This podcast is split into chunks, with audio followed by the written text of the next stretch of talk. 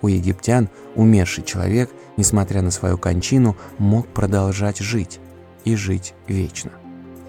С одной стороны, смерть – величайшая из всех истин, с другой – ничего подобного смерти нет.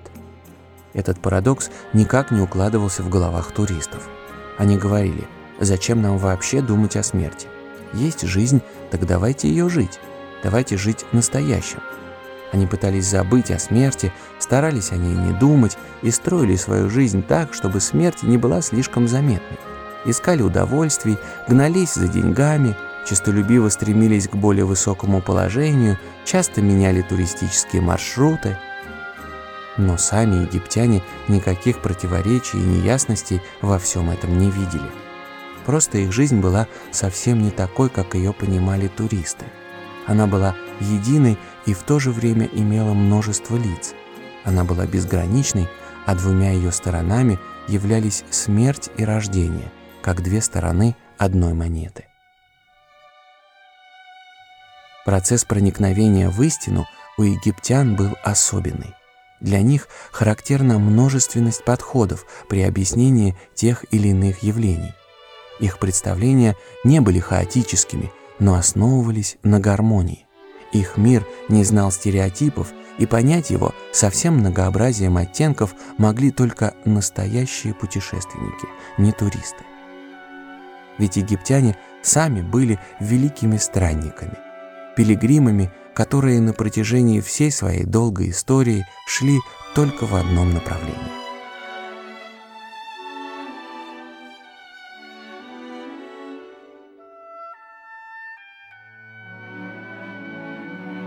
Символ Египта – путь. Его храмы – это дорога в камне, которая, постоянно сужаясь, ведет от ворот у Нила через проходы, ряды, дворы, охваченные аркадами, и колонные залы к усыпальнице.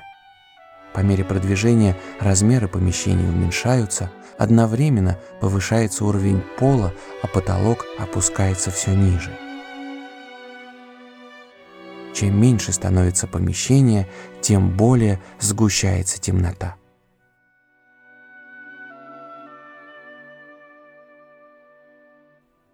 Передний двор залит светом, следующий за ним зал погружен в сумерки. Во внутренних покоях царит полный мрак, и только сквозь немногие окна щели, прорубленные под потолком и в стенах, проникают лучи света. Рядами тянутся нескончаемые рельефы и стенопись, аллеи сфинксов с альвиными и бараньими головами, мощные стены, лес колонн. Египтяне – путешественники. В их городах люди и боги жили вместе. У каждого бога свой город. У каждого горожанина свой бог. Египтяне шли по любимой земле, Тамери, из города в город, от бога к богу.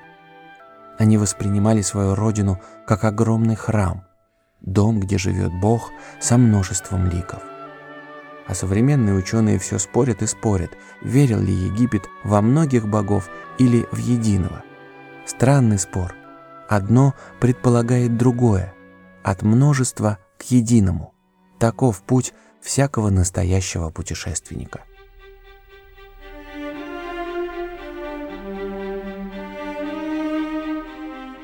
Воистину, огромная духовная пропасть отделяет нас от древних египтян, писал египетский ученый Закария Ганейм. Но если мы хотим понять назначение и смысл Египта, нам нужно попытаться перебросить через эту пропасть мост. А это нелегко.